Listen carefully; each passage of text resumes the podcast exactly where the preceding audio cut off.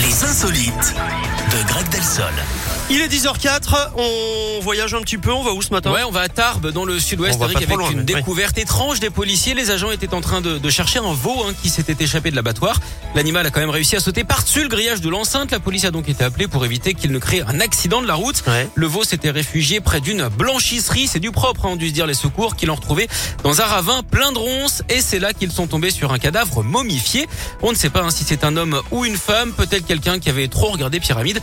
En tout cas, le corps était très vieux, comme on dit à Moscou, un vrai papyrus. Une enquête a d'ailleurs été ouverte hein, pour tirer cette affaire au Caire. N'importe quoi. Vous revenez dans une heure. Oui, Merci à tout à l'heure. tout à l'heure. Dans un instant, Zazie et mon coup de cœur musical du moment. J'adore le nouveau Beyoncé. On l'écoute Break My